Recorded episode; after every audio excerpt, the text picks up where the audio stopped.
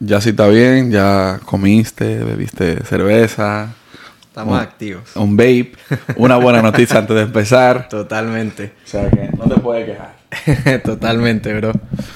Eh, agradecerte la oportunidad y decirte que realmente el hecho de que tú me respondieras a la rapidez con que lo hiciste, sabiendo la, lo difícil que es para una persona que tiene tantas cosas juntas estar pendiente a sus redes. Muchas gracias, de verdad. que Es, sí. es un, es un, un detalle estar pendiente de las redes, pero se saca todo el tiempo. Sabes que justamente estaba esperando a, a esta vuelta para comentarte. A mí, a mí me han entrevistado cuando, cuando iba a los festivales internacionales, eh, por ejemplo, más que todo en, en Colombia. Y sí me han entrevistado personas que no sean venezolanas. Es cool, pero siento que esta tiene un plus. Porque si no estoy mal en mi memoria, es la primera vez que una persona no venezolana me entrevista o me invita por lo menos a un podcast. Ujú. Siento que, que se van abriendo esas fronteras, ¿sabes? O sea, Claro. no tenemos una línea, no tenemos una, una marca que, que, que nos divida.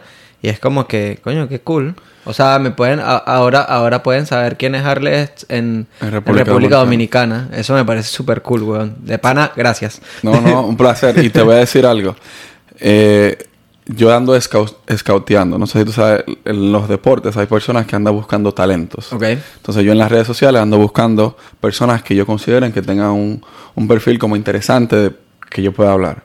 Te mencionaba anteriormente que hablo con personas que se dediquen al arte. Ok. En general, cualquier cosa que sea arte y que a mí me, me apasione, yo voy a hablar con ellos porque me interesa saber cuál es su proceso artístico y todo eso. Y además de que eres inmigrante.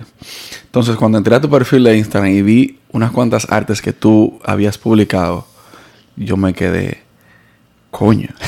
y le enseñé a mi padre que no tiene como ese, ese El amor por el arte que tengo yo, por ejemplo. Y cuando él lo vio, dijo, wow. O sea que de verdad te felicito porque muy duro. Y todo lo que hemos hablado detrás del backstage, que eso hubiese sido otro podcast también. Literal. Eh, hubiese. Realmente me parece súper interesante lo que tú haces. Y, y creo que fue una buena elección el hecho de haber, haberte escrito y decirte, hey, yo creo que. sí. ¿Cómo llegas a mí?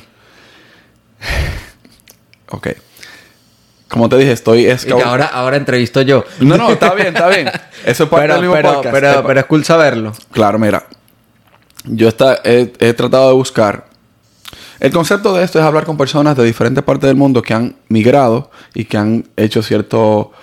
eh, que han podido sobresalir de alguna manera u otra. O personas que son artistas y que están en un país X. O sea, que mi interés es yo poder moverme a diferentes ciudades y, y o países. Ya fui a Nueva York, ya fui a Santo Domingo.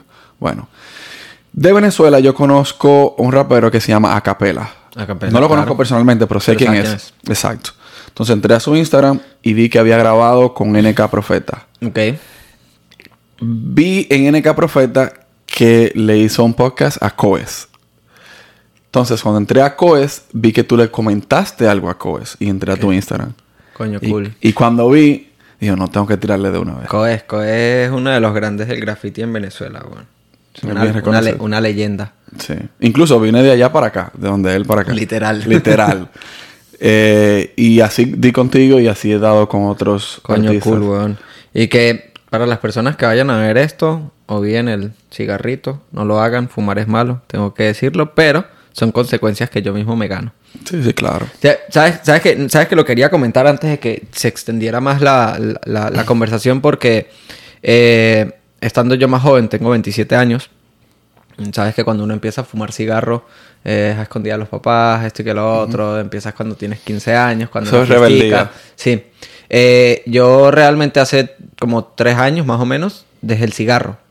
Ok, qué bueno. Me parece cool. Qué bueno. Pero Sí, sí. este, quizás eso ahorita puede que entre en contexto, pero retomé, retomé los bake y esta como nueva moda, digamos así, que hay de, de- de los cigarros eléctricos Sí. nuevamente. eh, por. Realmente por huevonada. no, no tengo excusa, de verdad no me voy a excusar. Pero sí a veces me desestresa. Entonces ya antes en todas las entrevistas o en todas las fotos o en algo, cuando fumaba cigarro era como que yo no puedo salir con un cigarro en la mano, yo no puedo tal, no sé qué, no quiero que dar esta imagen. Cool, no es que ahora la quiera dar. Pero asumo mi responsabilidad, pero de verdad no lo hagan. Pero hablando del estrés, ¿no es más fácil tú buscar otra alternativa? Tú me dijiste que estás haciendo CrossFit, lo has puesto en tus redes sociales.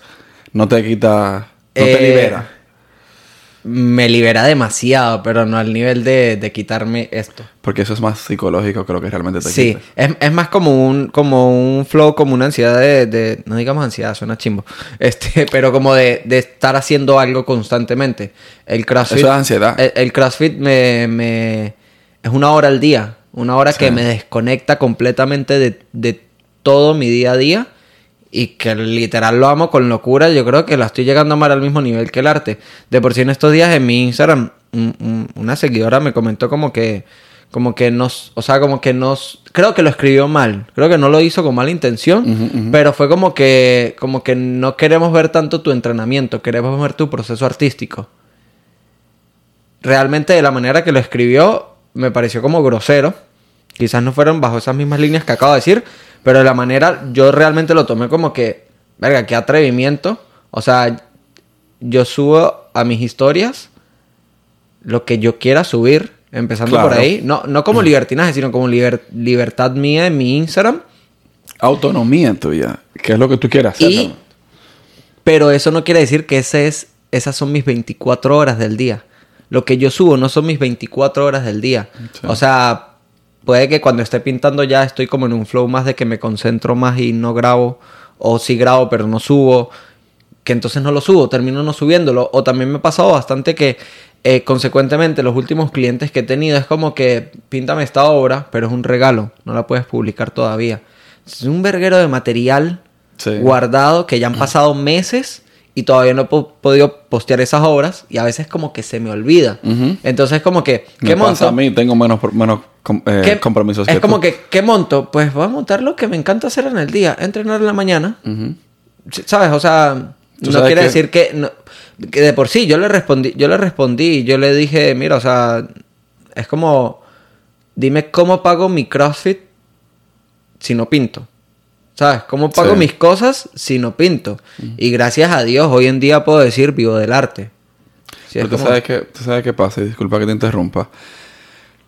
Las redes sociales funcionan de una manera sumamente interesante. Te voy a explicar por qué. Quien te dio follow a ti es porque vio algo en ti que le gustó. En mi caso, tu arte, por ejemplo. Entonces, hay muchas personas que no entienden, o no entendemos, por qué si yo te sigo a ti por tu arte, tú vas a estar subiendo cosas que no tienen que ver con tu arte. Es por eso. Yo entiendo que tú pudiste sentirte como incómodo por la forma como se escrito, pero también en lo escrito Sí, ya se dice muchísimas cosas y, tú no- y, el sentimiento tú no lo tienes como estamos hablando tú y yo ahora. Sí, no, tampoco fue que le respondí hater ni nada. No, no, claro. De por sí ella me dijo, coño, no fue mi intención y tal, no sé qué. Yo, dale, no pasa nada, pues.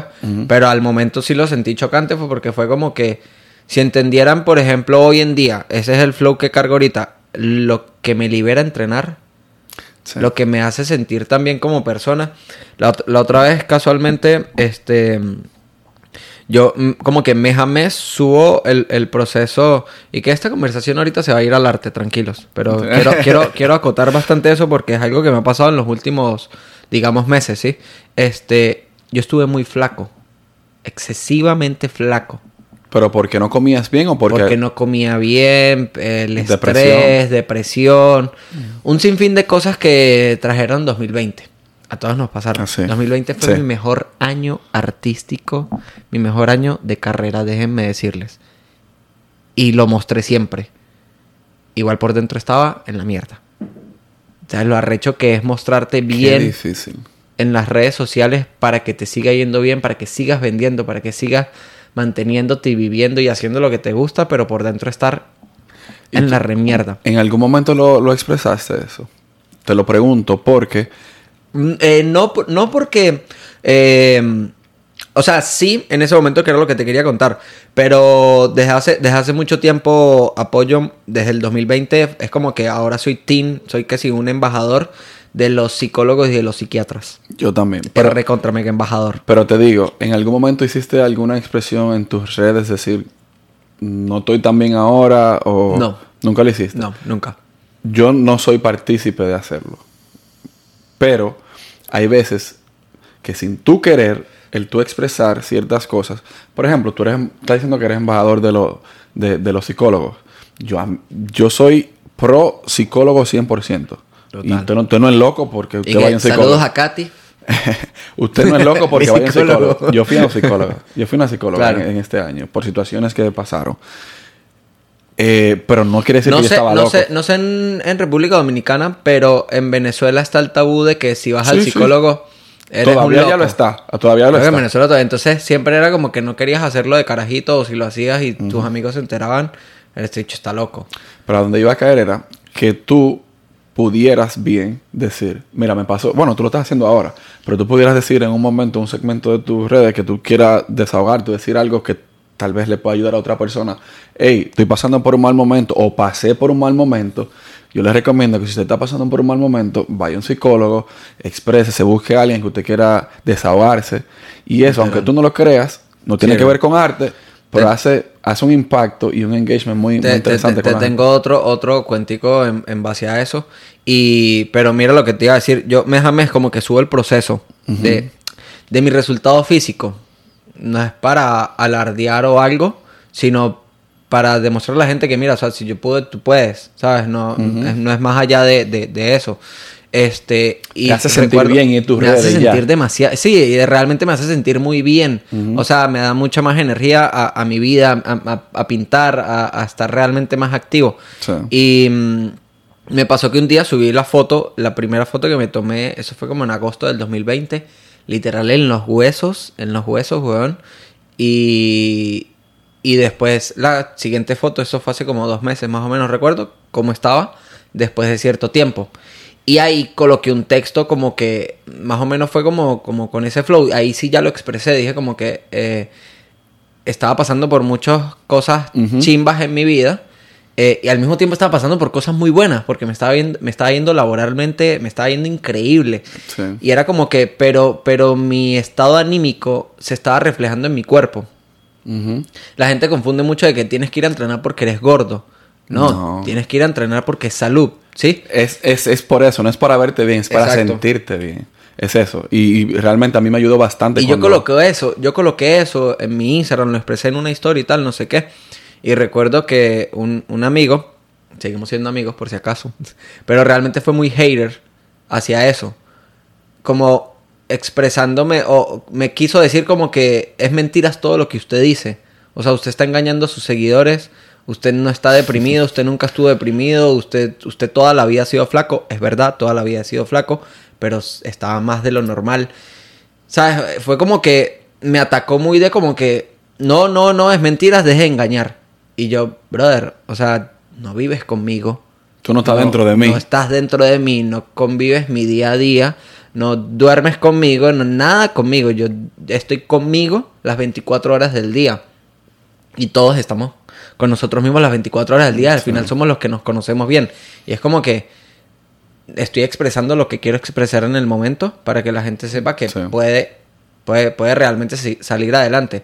Justo con lo otro que decías, me pasó que me escribió un chamo, un barbero, de un chamito de Bogotá. O sea, venezolano viviendo en Viviendo Bogotá. en Bogotá. Este, me acuerdo que eso fue muy chocante para mí porque ya habían varios mensajes antes de ese que leí. Y sin caer a mentiras, o sea, contestarle a ese chamo en el momento que leí es muy arrecho porque la bandeja de entradas está hasta el culo de mensajes. Ujú. Dice más 99. O sea, no sabemos muchísimo. cuántos hay. Realmente hay más de 100. No sé cuántos hay. No los contesto todos ¿Por- realmente. ¿Y por qué me respondiste a mí?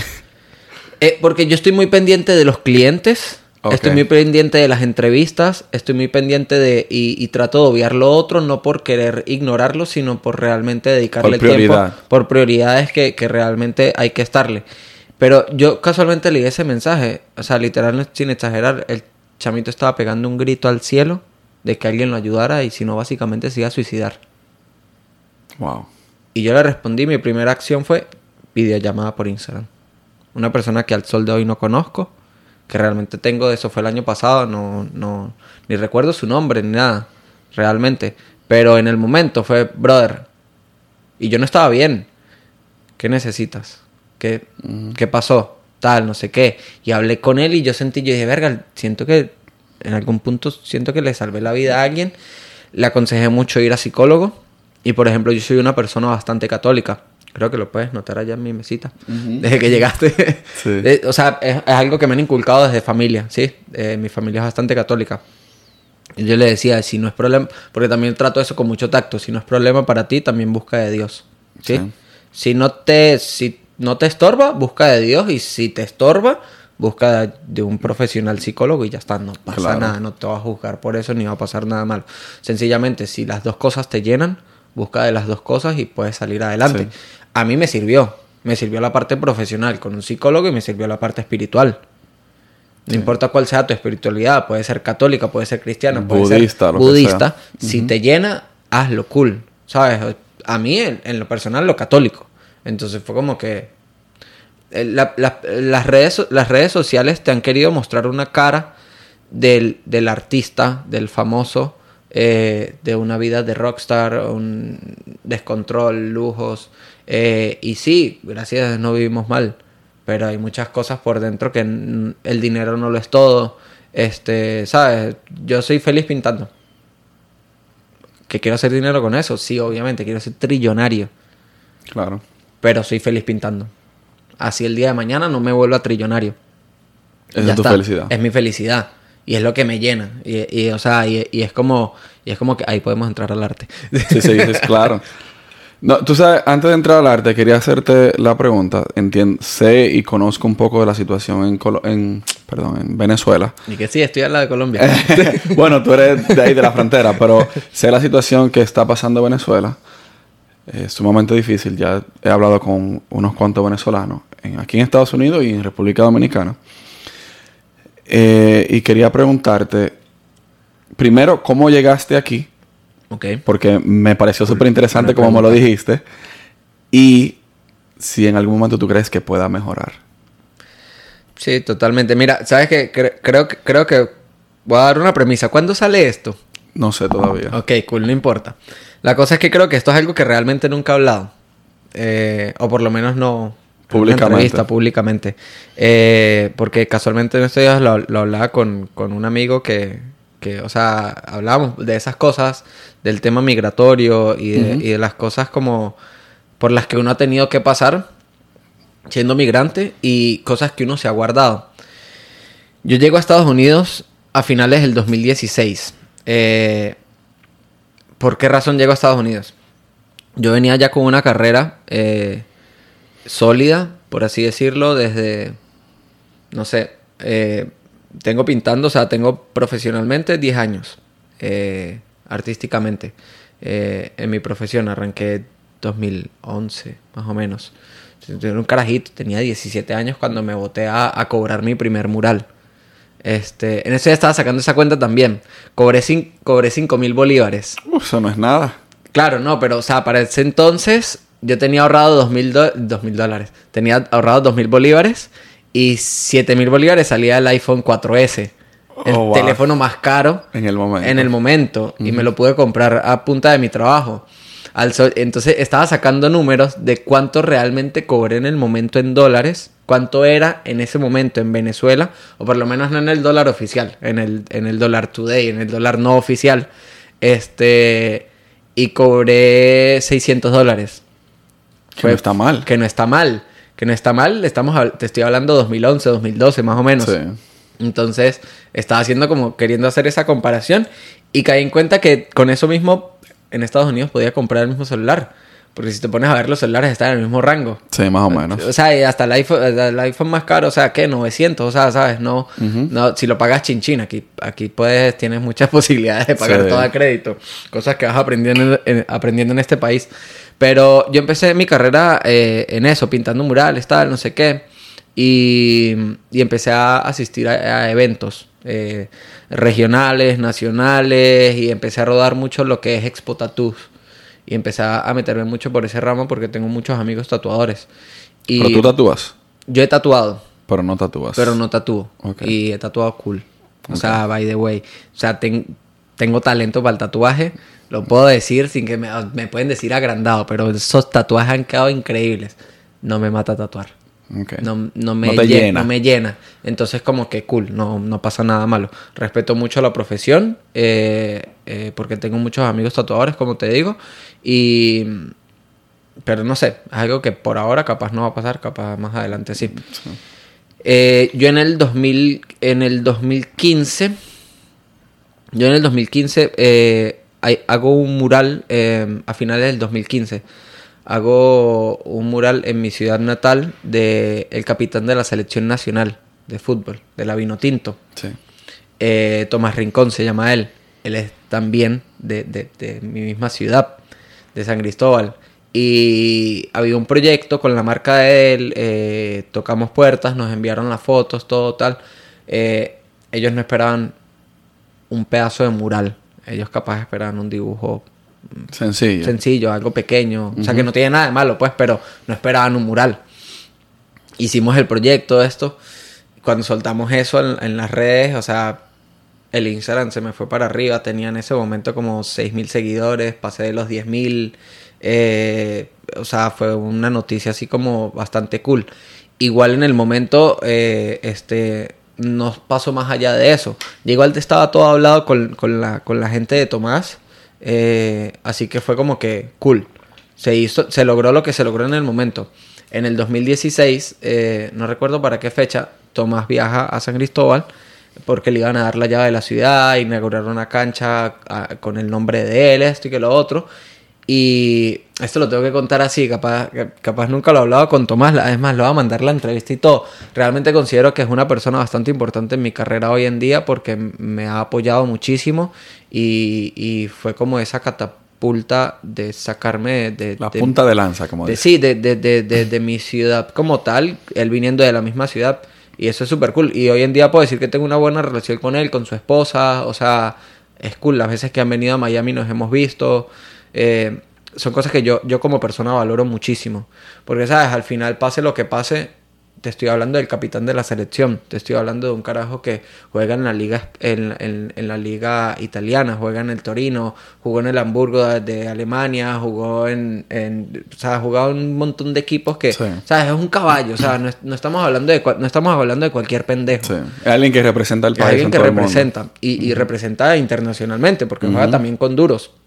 Este y él un día yo estaba en, en- en- la zapatería mi mamá, mi mamá tiene una zapatería. Yo estaba sentado haciendo nada, ¿qué podía estar haciendo a mis, no sé, 18 años, quizás, no recuerdo, 19 años? Y me llega un mensaje en WhatsApp. Hermano, ¿cómo estás? Es Tomás Rincón. Eh, ¿Qué vas a hacer hoy? Estoy en San Cristóbal. Como yo siempre lo cuento, es como... Así tuviese algo que hacer. Yo lo dejo. O sea, no tengo nada que hacer, brother. ¿Qué hay para hacer? Y nada, compartimos esa noche en un apartamento de él, tal. Fue súper cool. Y ese día, esa, e- e- e- esa noche que estábamos compartiendo con su familia, o sea, de verdad fue algo muy... Son de esos momentos que yo digo, saca a la persona o saca la profesión de la persona. Y, y- y Conoces- y- conoces y- al verdadero. Y, y mete- y métete en el cuento y, y yo lo valoro muchísimo, ¿sí? Este... Él me comenta, él me dice, mira, tengo un pana en Miami que quiere comprar un poco de cuadros y no sé qué y tal. Eh, te voy a poner en contacto con él. Y yo, dale, cool.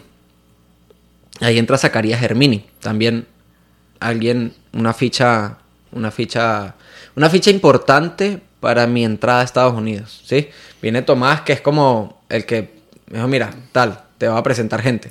Ese fue el como que te tiró a los lobos. Mira, te va a tirar a los lobos, a ver qué lobo te agarra. Sí. Y agarra y me contacta con el amigo de él, este, venezolano también, pero viviendo acá en, en Miami. Y, y sí, entra con, o sea, entramos en una conversación como cliente. Me mandó a hacer ocho cuadros, ocho, seis, ocho cuadros más o menos. Le pudo haber cobrado como dos mil dólares por los seis, ocho cuadros, que eso para mí era toda la plata del mundo. Hoy en día no vale eso, ocho cuadros. Un cuadro vale Que eso. Un cuadro puede valer eso, gracias a Dios, pues. Y vamos por más. Este, pero. Y empezamos ese proceso. Y yo para ese entonces, como para entrar un, po- un poquito en contexto, como en, la- en mi técnica, en mi arte, bueno, aquí pueden ver los cuadros de fondo. eh, yo hago la técnica del stencil. El stencil son plantillas. Eh, yo para ese momento cortaba mis plantillas a mano. Hoy en día ya las corta un láser. ya me facilita mucho más el trabajo, ya eh, también, o sea, tengo más demanda. Sí. O sea, hay muchas cosas que ya la, la tecnología te tiene que arropar al principio como ese flowcito de artista, bohemio, del que dirá, no está dejando de ser esto como artesanal, como artístico. Es mentiras, no caigan a mojones. Tenemos que adaptarnos a la, a la tecnología y, a- y a los que nos pueda Hay que servir. usarla a nuestro favor, no te, realmente. No te hace menos artista Claro. me genera más trabajo y deberían hacerlo en el ramo que, que lo hagan. Entonces yo cortaba en ese momento a mano. Obviamente era un proceso mucho más lento, me tomaba más tiempo hacer esos ocho cuadros que si los cortaba con láser era mucho más rápido. Eh, y en ese proceso pues obviamente había como una comunicación, papito, ¿cómo estás? Mira cómo va, mándame fotos, tal, no sé qué. Pa, pa, pa, yo le pasaba la vaina. Y un día a mí se me ocurre decirle como que, hey, brother, o sea, ya había como más, como más relación, Confianza, digamos, sí. confianza. Y yo le digo, marico, ¿sabes qué? Eh, allá en Miami está Wingwood. Yo nunca había venido a Estados Unidos. Tenía la visa de turista para venir, pero nunca había venido.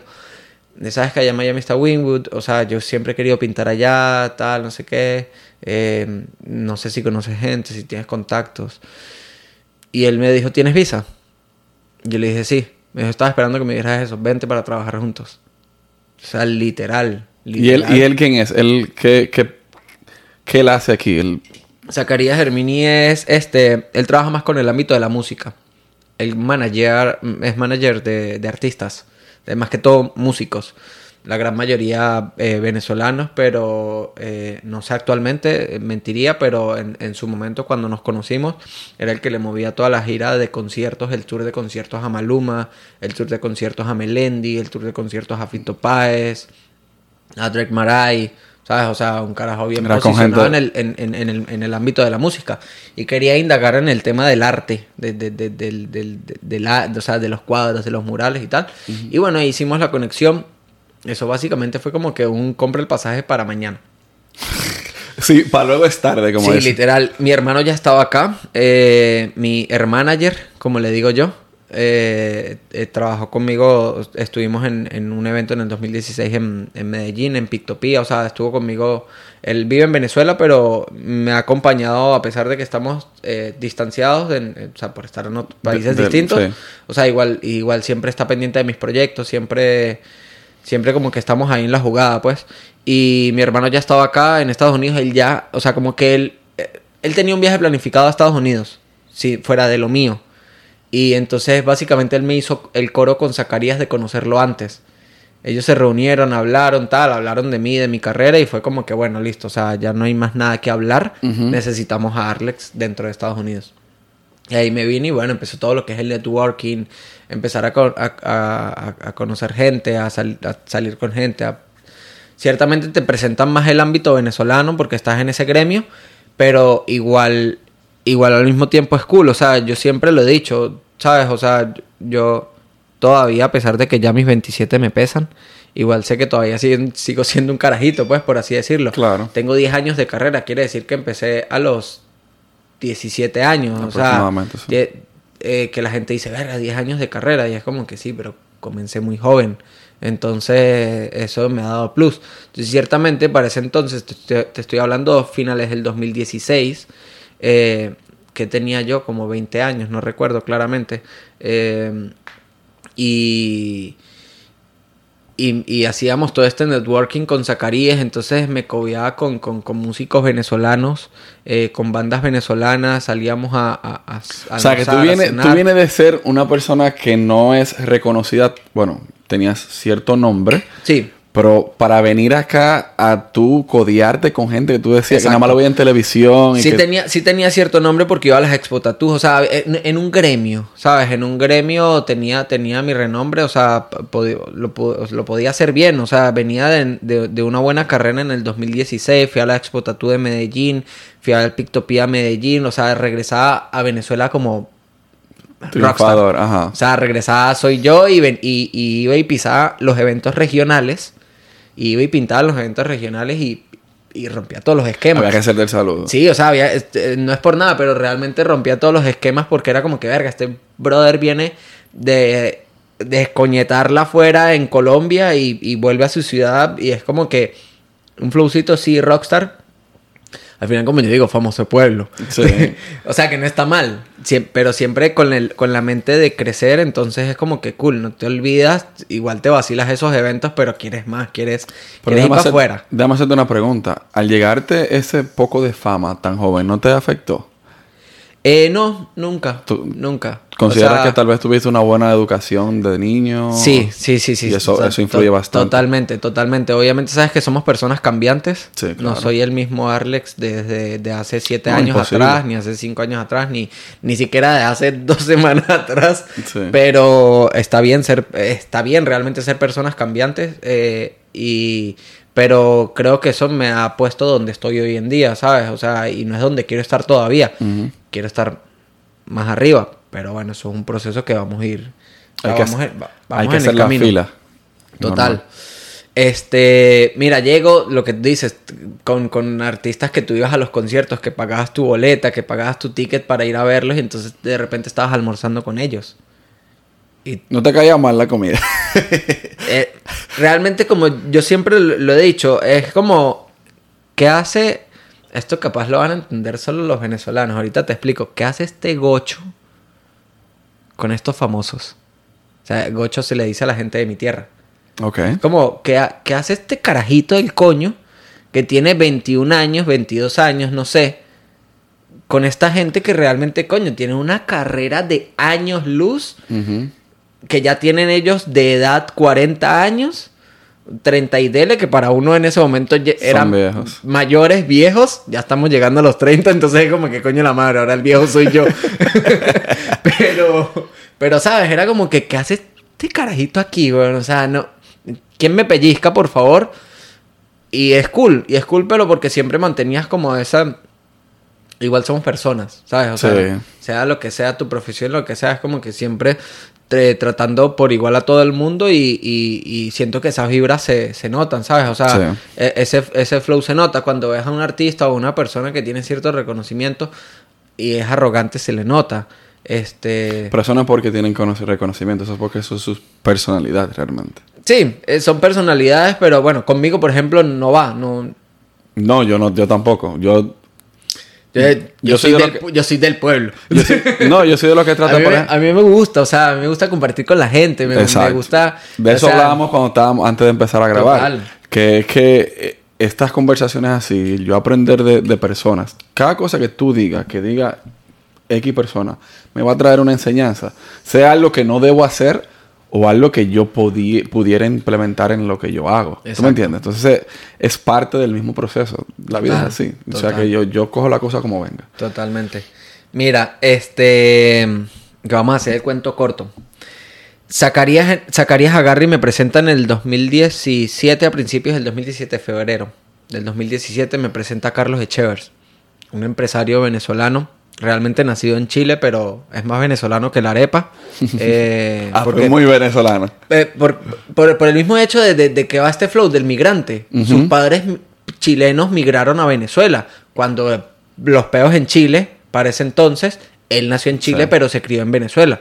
Entonces, bueno, luego migra para, para Estados Unidos y eh, él tiene dealers, eh, negocios de, de venta de, autos. carros, ajá. Y, y él tenía un proyecto de, de pintar como personalidades venezolanas en su, en su warehouse, en su dealer.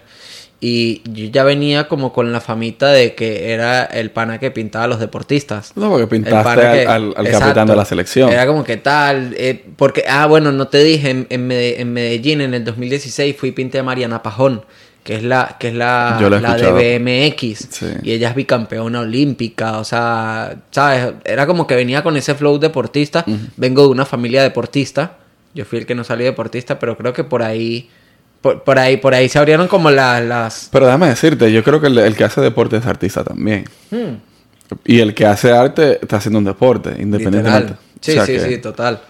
Pero, ¿sabes? No salí con ese talento. Hasta, Sí, sí, hasta, claro. hasta ahorita es que estoy como entrenando y el CrossFit es un deporte. Sí. Pero, ¿sabes? No, no vine con el flow de, de... Mi papá fue presidente del Deportivo Táchira, que es el equipo de allá.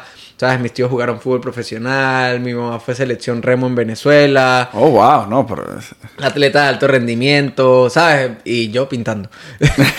y que yo no jugué fútbol, o sea, sí lo entrené, pero ¿sabes? Como que no, no era lo mío. No te llenaba. Exacto.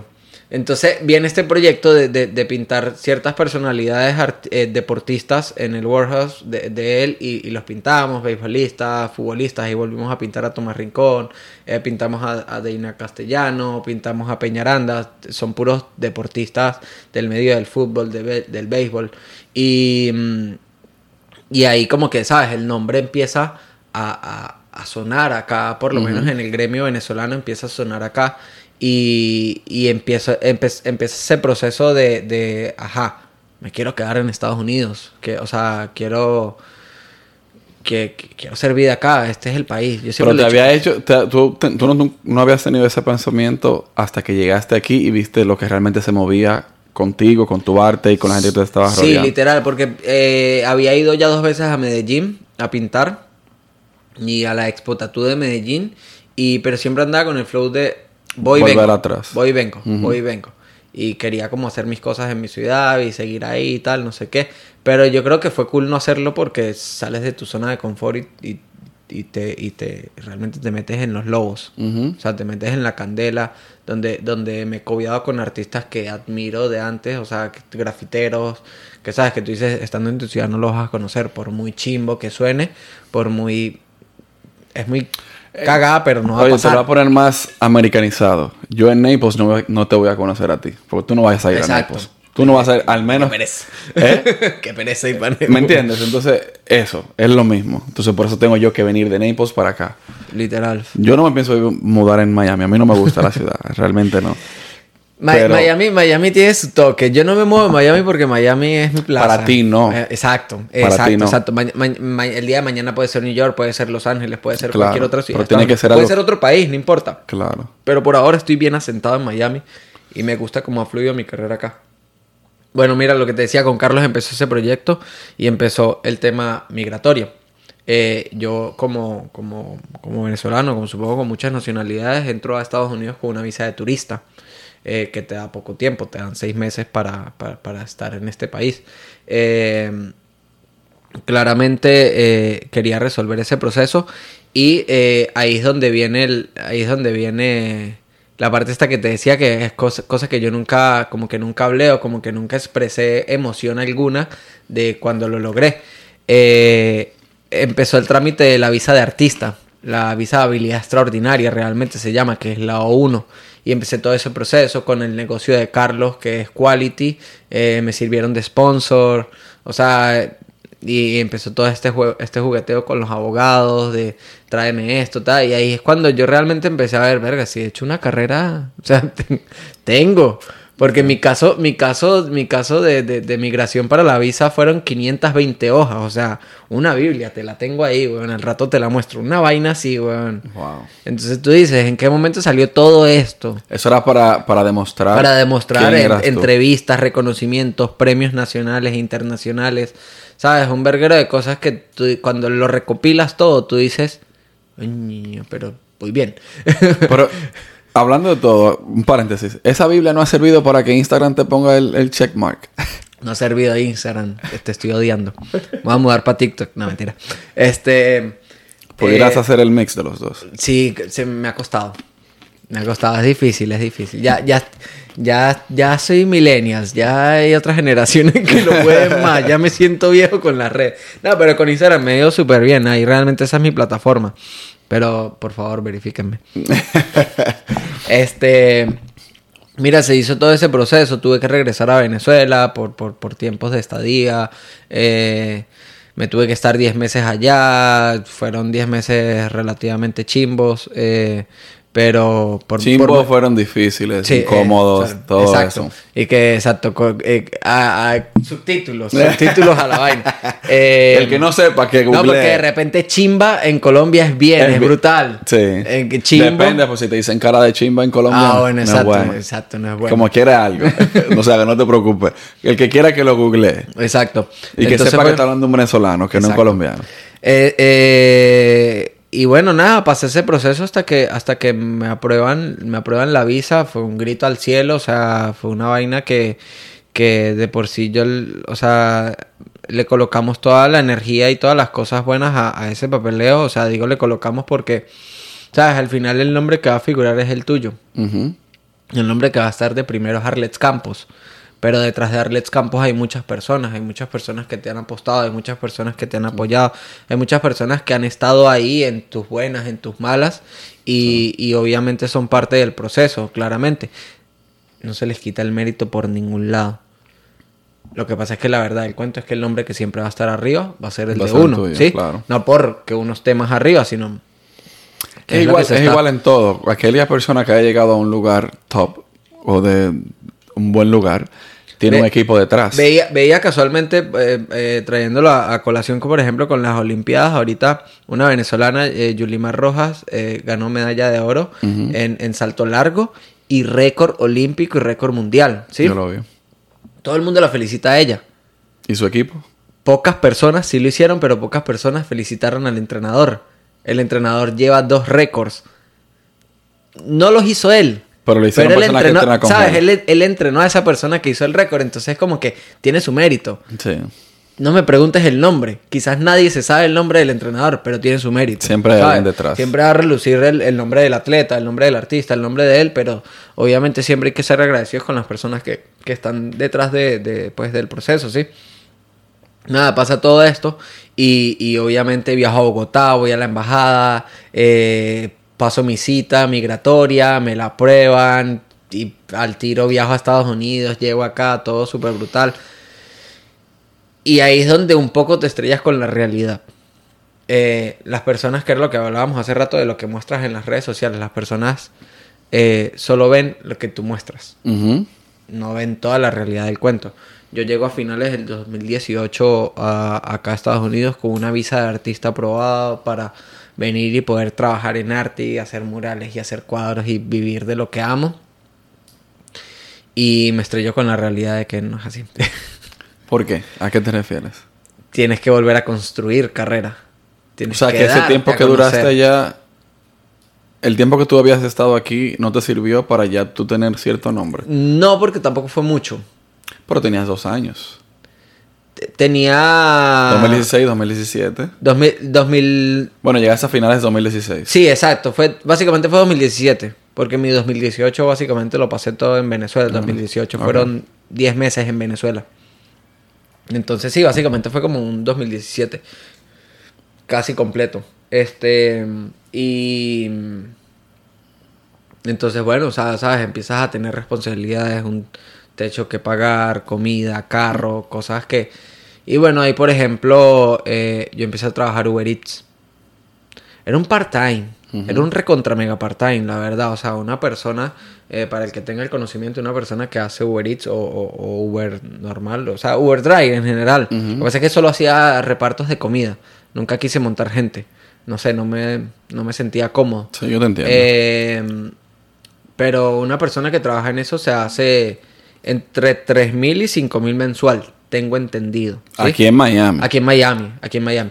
Tre- tres- 3.000 por poco, 5.000 por mucho, supongo matándote, ¿sí? Mensual. Yo hice en Uber Eats eh, en el 2019 3.000 dólares En el año completo. anual. El año completo. O sea, part-time, pero al final lo hacía, ¿sabes? Me resolvía ciertas cuentas. Obviamente sí pintaba, no había tanta liquidez, pero pues una cosa... Era parte del mismo Era parte- proceso. exacto. Eh, ya llega 2020 y hago 1500 en el año. ¿Sabes? Se convirtió más part-time. Ujú. Pero entonces ahí, ahí, ahí es donde, ahí es donde entra, el, entra el 2020, el, el, el, el famoso 2020 para todos que realmente asentó mi carrera. Asentó mi carrera, asentó mi vida. eh, estaba en el, en el tope para mí, o sea, ¿sabes? No de, de noticia y de fama, sino en el tope de, de, de estoy pintando todos los fucking días, estoy facturando como quiero, o por lo menos en el momento como me gusta, y me está yendo bien laboralmente y lo que te decía, y estaba en la mierda. Sí. pintaba, un cuadro, pintaba un cuadro llorando. Y dije que la gente no ve eso, brother. Y después, pum, la foto así brutal y mega feliz con el cuadro. ¿Sabes? Es- Entonces, tú quieres, tomando en consideración eso que tú me estás diciendo, quiere decir que cuando tú quieres, tú trabajas tan fuerte por lo que tú realmente quieres, cuando llegas a ese punto, que tú estás haciendo eso día tras día, día tras día, llega un punto que te choca con la realidad de como que no era tanto lo que tú querías o como que tenías que bajarle la intensidad con lo que estabas trabajando o por qué había ese choque de, de realidad entre tu trabajo y, y la, la, depresión, la ansiedad, lo que te daba. Bueno, la, la, la, ansiedad y todo ese cuento de la depresión se vino en el 2020, sí, como tal. Pero, ¿Pero vino por la pandemia o vino por la misma situación de por muchas cosas, ¿sabes? Okay. Por, por, por, por, muchas cosas, quizás hasta ese nivel no llego de, de, de, de, soltar la información. No, no, no. ¿Sabes? Pero, pero... La razón por la que te hago la pregunta es porque yo estoy trabajando duro, esto es lo que yo quiero hacer, crear contenido constantemente. Pero entonces, cuando llegue a ese nivel... A mí la pandemia, a mí la pandemia me encierra, o sea, yo empiezo, empiezo el 2020, fue más o menos marzo. Más o menos. Más sí. o menos marzo, ¿verdad? Pero lo que fue de enero a marzo, yo salí a la calle con mis guantecitos, mi tapaboca y a hacer Uber Eats, ¿sabes? O sea, como que la vida sigue, o sea, venimos, Claro. de, un 2000 venimos de un 2019 súper normal, Ujú. como de muchos años súper normales, Sí. y te, te- te- te estrellas con esto, que es como que, pero hubo un punto como de miedo, donde, donde a mí me pasó que me encerró. Pero me encerró a hacer contenido, y me encerró a pintar todos los días. Compré el trípode, compré unas luces de, de- de- de estudio de fotografía y me sentaba a pintar y a hacer contenido, hacer stone motion, hacer este timelapse y a, y a subir y a subir y a subir y a subir. Yo creo que esa consecuencia de mostrar contenido llevó a lo otro la- crecieras. la- la- a- al tema de la clientela. Y, y pero es donde, donde tú dices, esto lo pude haber hecho el año pasado. ¿Sabes? Realmente lo pude haber hecho el año pasado. O el antepasado. O hace cinco años atrás. Y no lo, nunca lo haces. Siempre te pones un pero. Al sol de hoy todavía yo y cualquier persona se pone un pero para hacer las cosas, ¿sabes? Sí. Este, yo actualmente tengo 3000 cosas en la cabeza, tengo 3000 cosas por hacer.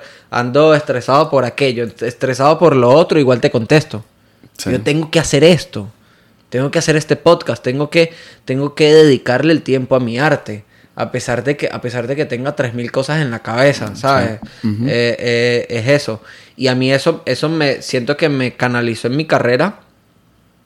Y al sol de hoy, con todo orgullo hacia mí, puedo decir vivo del arte, ¿sabes? O sea, cosa que no pude hacer en totalidad en el 2019 y, y básicamente, digamos, en el 2020, ¿sabes? Porque igual y a principio de año hice Uber, ¿sabes? O sea, siento que como que, como que podemos contarlo en los años de, pero ya vamos a mitad de año del 2021 y gracias a Dios puedo decir vivo del arte.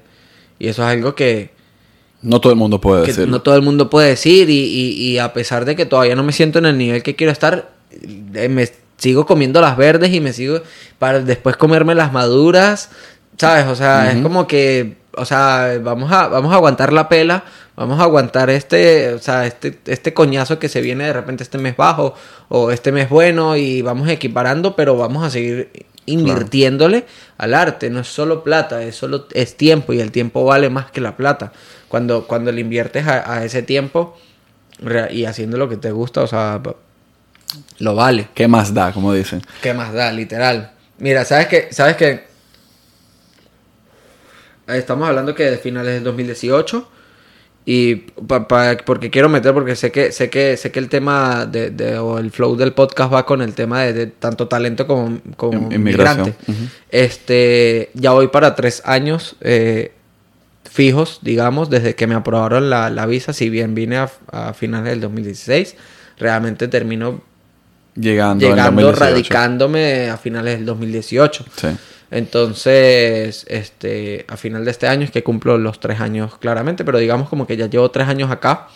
Y, y en diciembre del año pasado, eh, por ejemplo, la visa que yo tengo eh, da el paso a la residencia.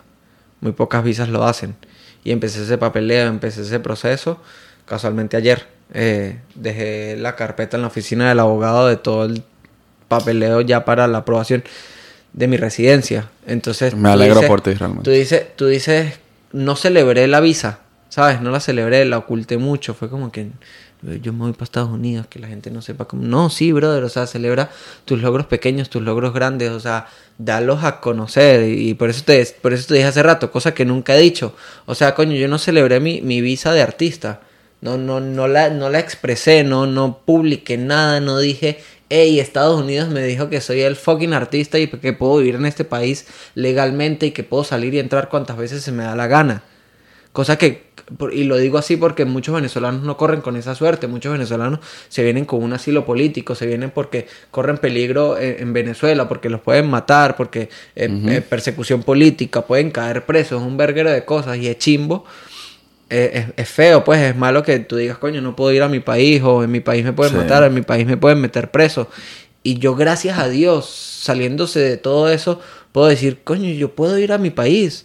Yo no tengo ningún peo político ni, ni, ni, ni, ni, corro peligro en, mi país y puedo ir y, lo logré a punta de mi carrera. Y lo mejor de todo eso es que tú puedes ir a ver tu gente que está allá.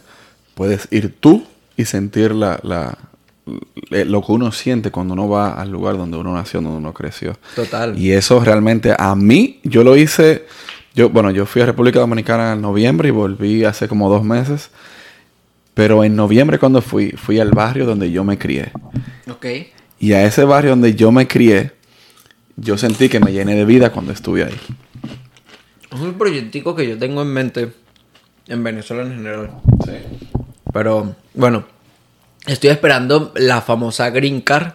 ¿Sabes? O sea, no sé, la gente... Yo eso lo he aprendido mucho este, este año y el año pasado. La gente se, se, limita mucho a, a hablar de su estatus o por lo menos en Venezuela llevamos 20 años en ese pedo migratorio, muchos países llevan mucho más tiempo, mucho más tiempo, este y es como que te limitas a, a, que no, que no quiero que nadie sepa, que no cuentes las cosas porque no se te van a dar, sí, cuéntalas. Cuéntalas porque igual tienes la vibra para que se te den. O sea, no dependes de no dependes de que si se lo cuentas a alguien, capaz sí, sí pasa, capaz, pero son causas y efectos, puede ser sencillamente eh, casualidad. Yo digo que, yo creo mucho en la ley de atracción. Y te voy a explicar por qué se lo decía a Coes. Cuando yo le escribí a Coes, yo estaba en un momento difícil. Psicológicamente, tú sabes que muchas cosas pasando. Y yo agarré y le escribí a Coes. Yo tengo una lista, le estaba explicando, es la segunda vez que lo digo, de las personas a las cuales yo le he escrito. Okay. Esperando a que me respondan. Todo tipo de personas, con muchos seguidores, con pocos seguidores. Todo tipo. Cool pero que vaya dentro del, contenido que yo quiero crear aquí. Entonces, cuando le escribí a Coes, me respondió rápido. Encontré tu Instagram, como te expliqué al principio, y dije, me gusta lo que él hace, me parece súper interesante, déjame tirarle. Tiré. Y tú me respondiste ese mismo día. O sea, los dos me respondieron ese día. Y tú no sabes yo he estado en ese constante mandando mensajes, mandando correo a todo el mundo. Y tú no sabes cómo a mí me puso ese día. Yo tenía como 60 personas. Y al próximo día yo tenía 80 que habían mandado. O sea, ya yo he enviado como 30 eh, DMs más o 20 DMs más. Porque me, me activó. Dije, no, hay que seguir. Porque va a llegar personas. ¿Qué promedio te responde? Mínimo. Cool. Pero, pero, pero. Pero siempre hay alguien. No, no, no, no iba a eso. O sea está tu constancia. Siempre. Está tu constancia. A mí me pasa, eh, yo en estos días, yo en estos días se lo explicaba casualmente a Carlos Echever, el que te digo, actualmente ahorita tenemos un proyecto que nos estamos estamos maquinando eh, en mente. Eh, hoy mismo, al rato, tarde, noche, me voy a ir a reunir con él. Y mm, para, para, para finiquitar ese proyecto de un mural increíble en Wingwood, una esquina completa. Tienes que invitarme para hacer un blog. ¿Sabes? o sea, estamos, estamos armando toda la logística para que se dé. O sea, casualmente te lo decía, no lo digas para que se dé, no, no, o sea, se nos va a dar. Sencillamente estamos haciendo o planeando todo para que se nos dé. ¿Sí? Invítame para hacer un blog, lo digo ¿Sabes, ¿sabes que ahorita que miro, ahorita, ahorita que miro la cámara, no me peiné el. No me, no me peiné el mostacho. No me peiné el mostacho, todo mal, weón. Y que no soy yo. Pues bien, soy de mostachito. Cuando lo, vaya, cuando lo vayas a hacer, me gustaría estar ahí. Estamos, estamos moviendo todas las fichas posibles que podamos hacer porque es un proyecto muy ambicioso. De verdad, o sea, de verdad, eh, creo que esta mañana o, o ayer por, por la noche se lo decía a Carlos y, le, expresaba como mi sentimiento al hablar de eso. Yo le decía, o sea, quiero hacerlo. O sea, cueste lo que cueste o cueste lo que me cueste, porque sé que económicamente es un proyecto muy ambicioso, es una plata que no tengo y es una plata que queremos conseguir, ¿sabes? Y es como que no me importa ganar ni un fucking dólar de eso. Es para que te Es llene un personalmente. proyecto que quiero hacer, o sea, ¿sabes? Esos sueños cuando yo, yo eh, piso Estados Unidos por primera vez en 2016. Yo ya conocía a Wynwood y nunca había venido a Estados Unidos. Yo ya te sabía las calles, yo te sabía qué mural estaba pintado en, en esta avenida, todo. Era impresionante, lo veía todo por internet, o sea, me conocía todo. Y en el 2018 pinto por primera vez en Wynwood. El pie de foto de mi post fue, mamá, lo logré, pinté en Wynwood. ¿Sabes? O sea, cosas que te, te, te, te, te, te marcas y dices quiero hacerlo. Para mí como artista de- del muralismo, de, nunca me he considerado graffiti, pero diga, de grafitero, pero digamos del mundo del graffiti, el mundo del street street art, eh, pintar, pintar en Wingwood es, para mí en lo personal es la meca. Hay una meca más grande que es Wingwood Walls, dentro de Wingwood Walls. Para allá vamos también, ¿sabes? Pero son cosas que tú te marcas y tú dices, quiero hacer esto, quiero hacer esto. Vamos a hacerlo, brother. O sea, ¿por qué no? Sí. Que vale mucha plata. Vamos a conseguir esa plata. Que no te van a pagar de un dólar. Mañana me van a pagar más, ¿sabes? Sí. Tú sabes que muchas cosas, ahora que tú mencionas eso, muchas cosas hay que hacerlas, entre comillas, de gratis. Ponlo aquí, ve. No, iba, iba a agarrar también una curda. Una cerveza, una cerveza. Curda, entiéndase cerveza. Te decía que muchas cosas se hacen, entre comillas, de gratis, o sea, sin ninguna remuneración, pero que en un futuro eso mismo te va a dar una, un empuje muy grande en tu carrera. Y eso, ese tipo de cosas, hacerlo así, entre comillas, por amor al arte, al final te va a dar un repunte a ti. Ahora mismo yo no estoy ganando ningún tipo de dinero con esto. Son, son cosas, son cosas que vas entendiendo con los, con los años. Mira, yo pinto por primera vez en el 2018 en Wingwood, a finales del 2018. Sí. Sí, a finales del 2018. Yo llegué en octubre y pinté como en diciembre. ¿Sabes? El Art Race. Es como la época de, de full en el arte eh, acá en Miami. Y después de eso, lógicamente, viene, viene tu 2019 y, y, y te llaman muchas empresas, te llaman muchos locales en Wingwood y te dicen, mira, aquí está esta pared, pero no te va a pagar nada. Yo entré ahí como en un, como en un, digamos en un bloque. También me pasaba mucho en el, en el 2019 que entonces me escriban eh, artistas, influencers, tal, no sé qué, mira, regálame un cuadro, yo tengo publicidad. Y yo entré como en un choque, mm, digamos como de buscar respeto no hacia mí, hacia el artista. Y empecé a, a- ponerles parados a todos, respetuosamente, pero parados a todos. Coño, brother, yo con... Cool, o sea, cool que me quieras hacer publicidad, pero con esa publicidad no pago la renta de mi apartamento. Y tú me Con esa publicidad no pago el mercado. Que sí, que puedes llegar a más gente, que ahí te puede ver un tercero, que un no sé qué. Sí. Que también vives de la publicidad, cool, lo entiendo. Pero ahora no me sirve. Por ahora no me sirven. Por ahora no me sirve porque no me siento cómodo haciendo Uber Eats. Porque no me siento feliz haciendo Uber Eats para que, además de que me cuesta la plata, vengas tú y me pidas una hora regalada que me, me puede costar de mi bolsillo mil dólares, ¿sabes? Que no tengo o que puedo tener, pero es con lo que, es con lo que cuento. Tú sabes que hay gente que no entiende eso. Palabra cierta, ¿viste? Hay gente que no entiende eso. Que hay veces que uno está haciendo un trabajo que no te hace feliz. Aunque este, por ejemplo, a mí no me está dando dinero, por esto yo estoy feliz aquí. Yo no sé cómo yo voy a parar. Yo tengo otro compromiso ahorita, pero no sé cómo lo vamos a parar el podcast. Porque realmente la, la conversación está sumamente No, y, se, interesante. y, se, y, se, y se va dando. Y mira que, pero te lo digo porque hablando de COES, hablando de COES, eh, este año volví a, volví a entrar a Winwood. Hay, hay un pana venezolano también, grafitero, Golden, Golden Trio Five. Él me mencionó. Golden Trio Five. Me digo, Golden, Golden, Golden fue el que me dio la entrada a mí a, a- a otra persona que puedo hablar. Golden fue la, la persona que me dio la entrada a mí a Winwood, la persona que me dio mi primera pared. Y yo eso se lo agradezco demasiado. O sea, y amo su arte. Tengo un cuadro de él en mi cuarto, o sea, ¿sabes? Este. Y, y otro día me volvieron a llamar. Ahorita, hace poco, hay una pared ahí. O sea, pero literal, ¿sabes? Hay una pared ahí. ¿Le quieres meter? Vamos a meterle. ¿Cuánto me pagaron por eso? Nada. Pero vamos a meterle. Pero te llena. Exacto, fue como que vamos a meterle, o sea, ¿por qué no? Ahora, ¿te has puesto a pensar cada pared que tú has pintado o cada, cada mural que hayas hecho, entre comillas, gratis, ¿cuántas personas te ha traído? Sí, a veces exacto. Ese, ese es el. Ese, ese es como. Esa realmente es la apuesta. Por eso, con, con, con este proyecto que tengo en mente, es como que eso es una apuesta muy grande para mí. Porque es una buena pared, es una buena esquina, es un buen todo. Es un verguero de plata, ya saqué números. Es un verguero de plata. Más de 5 mil dólares. Más de 5 mil dólares.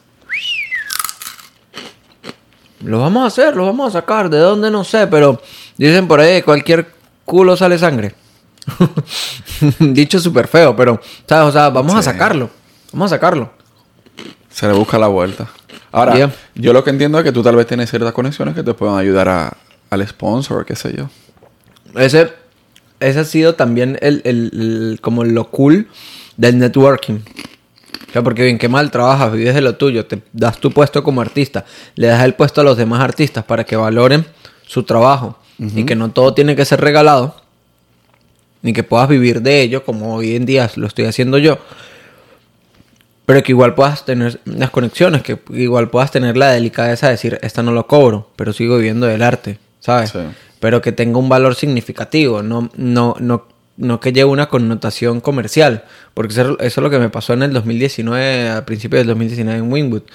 Que querían que pintara la fachada de, pero era el local de, entiéndase ropa, entiéndase X local. Te estás beneficiando. Y quieres que te pinte la fachada De y además no me vas a dar ni un medio, no seas malo.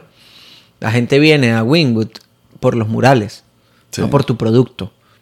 Entiéndase cuál sea el producto. O sea, digo ropa porque, ajá, cualquier cosa. Pero X, restaurante, Lo que sea, sí, sí, yo lo que entiendo. sea, ¿sabes? Entonces es como que, coño, si, no- si las paredes estuviesen en blanco o en gris, esto fuese un barrio más de, de Miami. Uno más, sí. Entonces es como que, coño, hay que darse, hay que darse a respetar, hay que darse a, a val- a valorar como artista. Sí hay cosas que tiene los altos y bajos, que sí es, sí hay que hacer sacrificios, pero, pero esos sacrificios tienen su recompensa. Al final, mientras que hagas las cosas bien, mientras que hagas las cosas bien, agárrate ahí, agarra- aga- agárrate ahí porque va, agárrate la hojita, La hojita. agárrate la hojita. Yo la quería dejar para Ajá. Bueno. La quería dejar para el Pero final. va. No, ¿cuánto tiempo llevamos? Yo creo que ya es el final. Una hora, sí, ya vamos a cerrar. Te tengo dos Vamos a preguntas. cerrar. Vamos a cerrar. Mira, casualmente lo que... O sea, yo escribí esto, yo escribí esto el año pasado. Porque nunca es tarde y el tiempo solo se acaba cuando la vida termina. Y hasta ese momento siempre existe una posibilidad para todo. Brother, o sea, tenemos que echarle bola. Eh, Chespirito se volvió famoso a los 40 a los años. 40 años. No me jodas, tengo 27, me siento viejo, pero así me vuelvo famoso a los 60. Tú Igual no va a ser... Tú, no te, tú no te sientes viejo. Tú dices que tú- por el tiempo que tienes trabajando, pero tú no te sientes viejo. Tú no sí, eres- yo creo que es eso. es eso, muy es- carajito. Es, más eso. Dos preguntas ya para cerrar. Coño, me extendí, sorry. No, tranquilo. Este, este podcast está súper interesante. Yo ni sabía que era una hora. Sabía que había pasado un, un tiempo largo, pero bueno. ¿Cómo te preparas para tú pintar? ¿Cuál es tu ritual? ¿Qué haces antes de, de pintar? Hay, ¿Te pones unas medias, un calzoncillo, algo Hay- específico? hay una sola cosa. Qué cool esta pregunta, brother. Qué cool. Hay una sola cosa que hago antes de empezar a pintar. Entiéndase cuadro, entiéndase mural. Una sola cosa antes de empezar a pintar. Me persino. Sí. Lo pensé por, Me hago por la tu cruz. Me hago la cruz y hágale, mijo. Y hágale que, que salga, que salga así de brutal, que salga así de brutal. Lo único que hago. Nunca me lo habían preguntado. Está cool, marico. Me, me- no está reflejado todavía ningún video que me hayan hecho haciendo un proceso artístico. También los, los videos que yo posteo, si no me los hace alguien, los hago yo mismo. Entonces Sí. es un momento que no grabo. No, porque eso es muy tuyo. ¿Sabes? Es, es muy mío. Tampoco voy pendiente que la gente se entere, pero me parece cool porque es... Marico, sí. Si te, pones, si te pones a ver... Lo vi mucho ahorita en las Olimpiadas. Todos tienen como su... Eso tiene un nombre, su...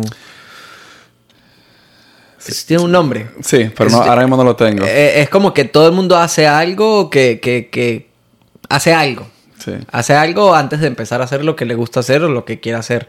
O lo que se De alguna manera u otra, sí. Yo me, yo me persino, yo me hago la cruz y empiezo a pintar. Eh, o sea, antes de poner el primer toque de color encima de- del canvas o encima de la pared, es lo primero que hago. Sí. Interesante, me gusta eso. Había una pregunta, pero la voy a dejar para después, para la segunda parte, cuando después, cuando el Cool. podcast, cuando el podcast esté allá. Cool, cool, cool. ¿Cuál es tu No, filosofía de vida? Ya para cerrar. Ese- ya esa es mi pregunta como insignia, la he hecho muchísimas veces porque me he dado cuenta que todo el mundo tiene una forma diferente de pensar y posiblemente tengamos la misma filosofía de vida, pero tú la dices de una forma y yo la expreso de otra. O sea que me gustaría escuchar, tú siendo tan artista.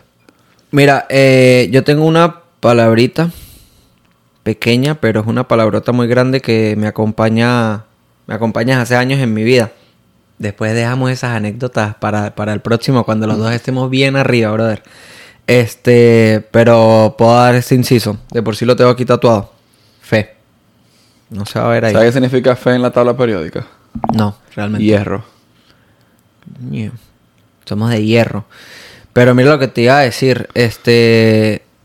Tengo esa vida muy, esa, esa muy marcada y como te digo, después te cuento la anécdota en base a mí, esta, porque esta palabra me, me- me tiene marcada tanto la vida, pero eh, creo que gira en torno a eso, a, a la fe, a sencillamente creer en, en tus capacidades, creer en lo que quieras creer, obviamente, Claro. pero creer en tus capacidades eh, y en mi caso, creer en Dios firmemente y sé que mis proyectos se van a dar. No les jodan la fucking vida a nadie, diciéndolo muy coloquialmente. Sencillamente hagan las cosas bien. O sea, haz lo que te gusta hacer, haz lo que amas hacer, pero no le jodas la vida a nadie.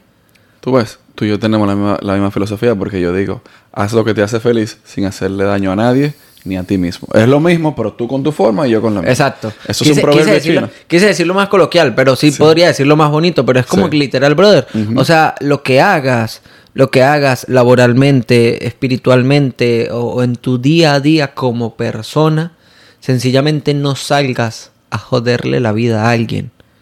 Haz las cosas bien, porque sí, muy trillado lo que sea, pero sí, tristemente el karma existe.